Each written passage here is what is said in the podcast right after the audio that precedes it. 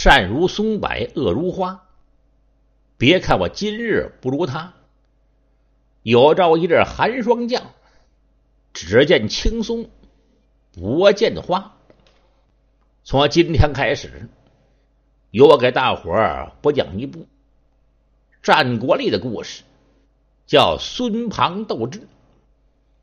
这个故事发生在战国时期。战国的时候啊，战国七雄：齐、楚、燕、韩、赵、魏、秦七国。当时战国很乱，今天你打我，明天我打你，战乱纷纷，战火不断。单说在河南，有这么一座鬼谷山，在鬼谷山上住了一位老先生。此人姓王，叫王许。由于这座山叫鬼谷山，大伙就把王许老先生称为鬼谷子。这鬼谷子那还了得呢？月至乾坤未来，现在关于鬼谷子的传说很多很多，市面上的书关于鬼谷子的也很多。就要说明这位老先生确实有一定的这才学。这老先生呢，就在山上收徒弟，教了三十几个徒弟。要说这三十几个徒弟里边，还真有出息，那就四个人。这四个人首先有两个人学这个游学的，啊，专门是能辩之士，这嘴能说。这两个人是谁呀？要提起这两个人来，在中国历史上讲究说客、讲究说客里边，这一提就提到这两个人，一个叫苏秦，一个叫张毅。苏秦、张毅之舌嘛，那苏秦身背六国的相印，不能说能行；张毅也是能辩之士。另外有两个学兵学的，这两个学兵学的，一个是齐国人，姓孙，叫孙膑；一个是魏国人，姓庞，叫庞涓。这两个人全都在鬼谷子门下，在这好好的学。孙膑和庞涓两人关系还挺好，老先生也颇为喜欢。这孙膑也爱学，庞涓也爱学。鬼谷子也真教，因此这俩人这才学是蹭蹭的往上涨。啊，有这么一天呢，孙膑呢在山上为人忠厚，什么活儿都抢着干，也不怕脏，也不怕累。这庞涓呢，相对于孙膑来说，那心眼儿可就多了。有的时候为了不干活儿，总说自己脑袋疼。那屁股疼，在这些师兄弟里边，大伙都喜欢孙膑。相对于庞涓来说呢，这庞涓就受到了冷落，受到了孤立。单说有这么一天，这庞涓呐下山去挑水，挑水走出老远去，挑着水啊往回走，就发现旁边嗯道旁啊围着很多人。这些人在这嘁嘁喳喳，嘁嘁喳喳，正在说话呢。这庞涓也出于好奇，好奇之心是人皆有之啊。这庞涓迈不过来，把水桶啊放在旁边，那垫着脚往里看，就听里边有人说：“嗯，要是现在，那可是大好的机会。你也看见没有？现在贴出了皇榜。”魏国魏惠王要招能贤，真要是咱们有本事，到魏惠王驾前那一投，嗯，能够得到重用，到那时一雷天下响，无人不知，无人不晓，光宗越祖，紫袍金带，那有多好啊！只可惜呀，我没这个本事。哎呀，我也没这个本事。庞涓在这听着，心想：“我呀，到里边看看。”这庞涓喊了一声：“接光，接光！”这庞涓到了皇榜近前一看，嗯，果然是魏惠王赵谦。只要有贤者到了魏国，得到重用。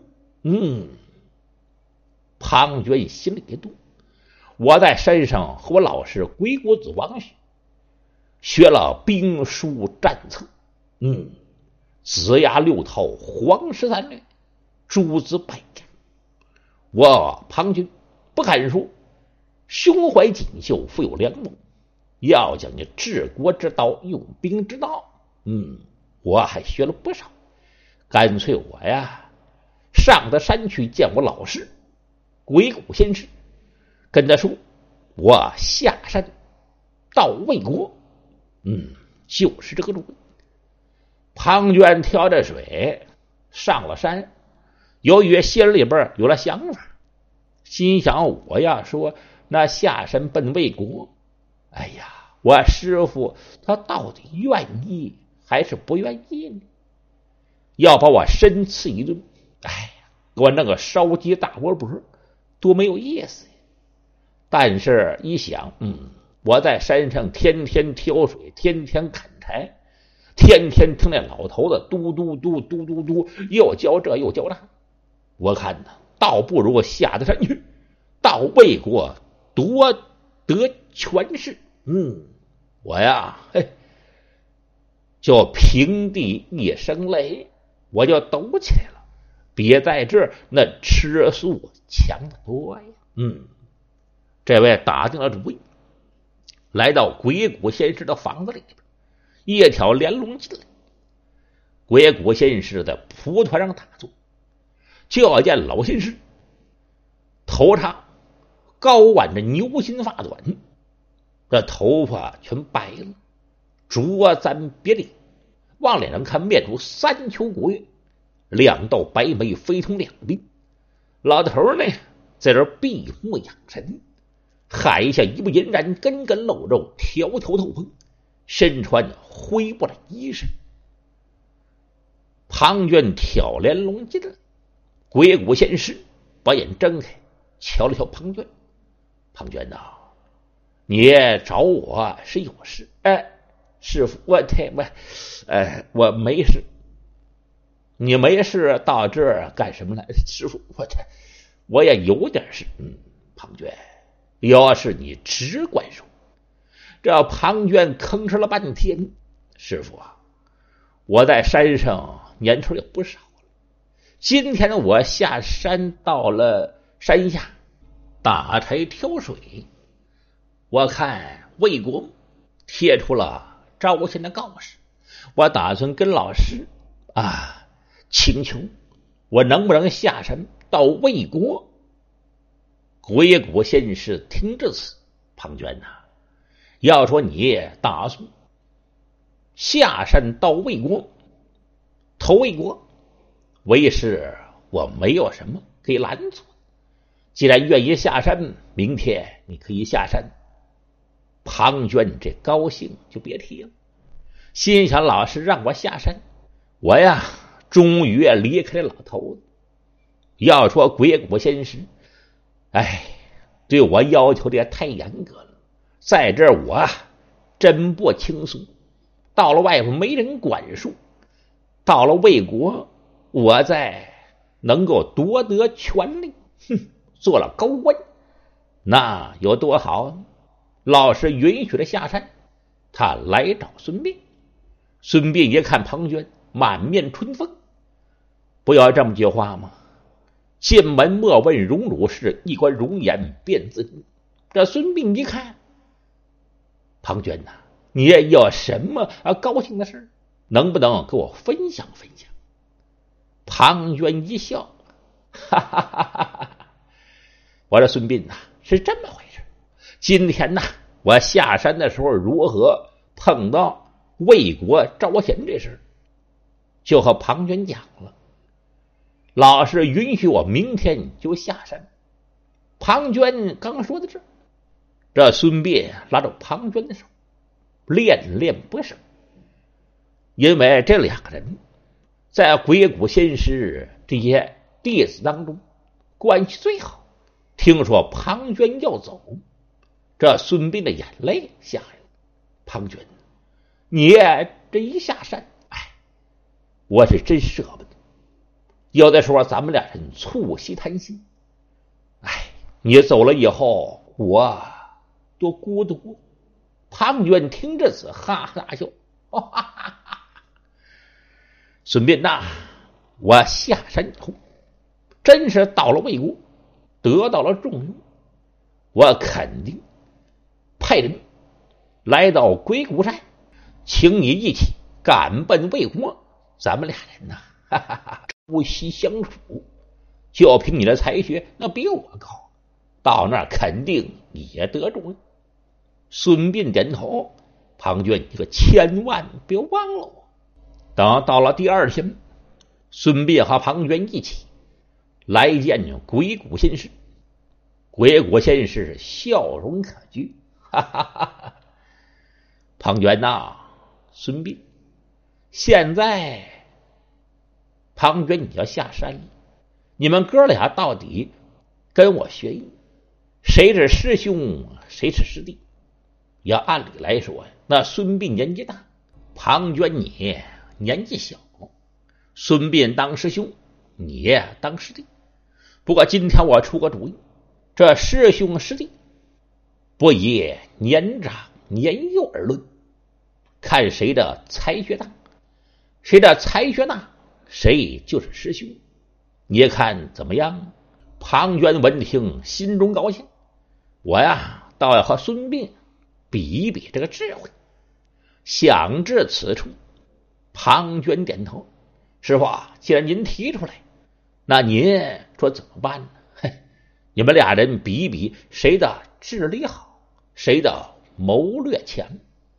我看这么办，我出上两个小题目，这两个小题目，谁要是那答的对了，谁就是师兄；谁也答错了。”谁就是师弟，你看怎么样啊？庞涓听完了，挺高兴。师傅，那您出题吧。王学老先生搬把椅子坐到了影壁墙这他微含一笑，哈哈哈！谁要是能把我说讲起来，只要我这屁股有打椅子上抬起来，谁就是师兄。刚说到这，这庞涓一笑，哈哈哈！我师傅啊，师傅，嘿嘿，您看呢？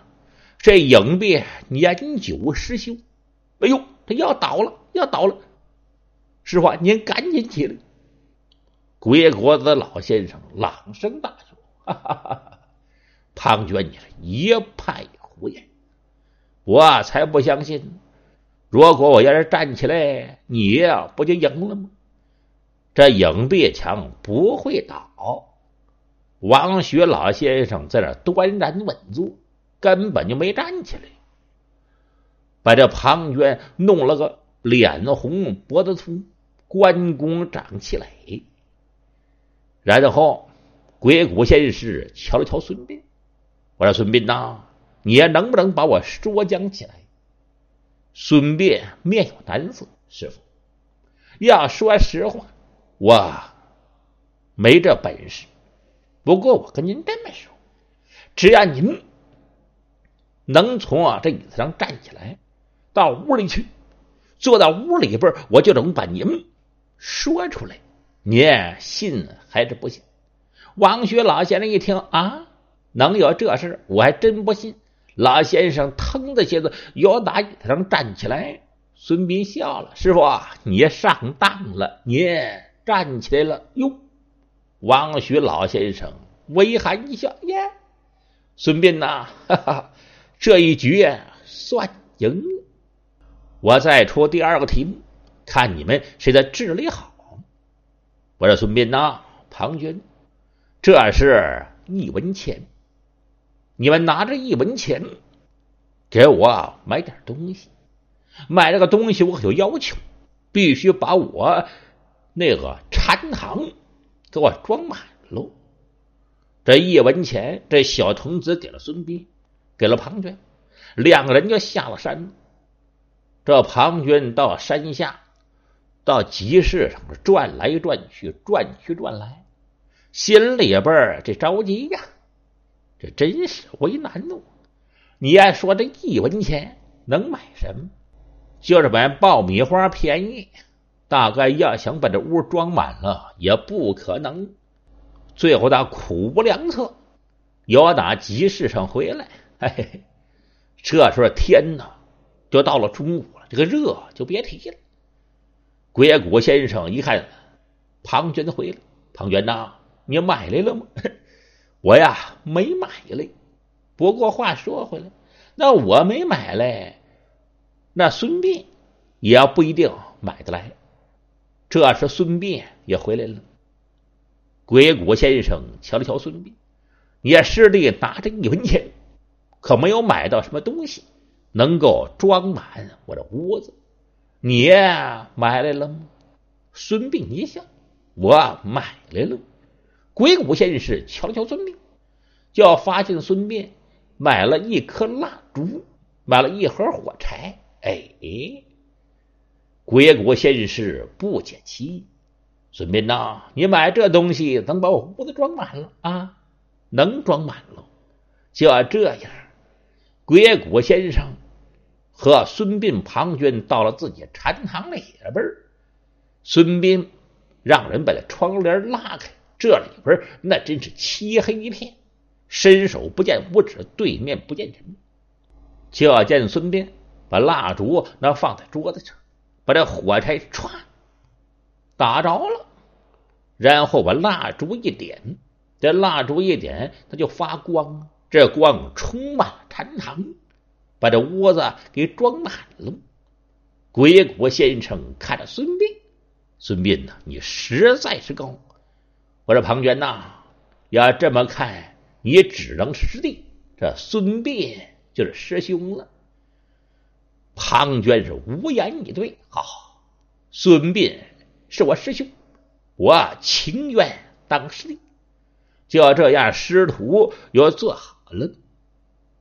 王学老先生瞧了瞧旁边的小童子清风，清风啊，现在你师兄庞涓要由哪鬼谷山下山到魏国前去应贤，他要走了，也到外边给我。采上一朵鲜花，这小清风童子到外边转了半天，这天是真热呀！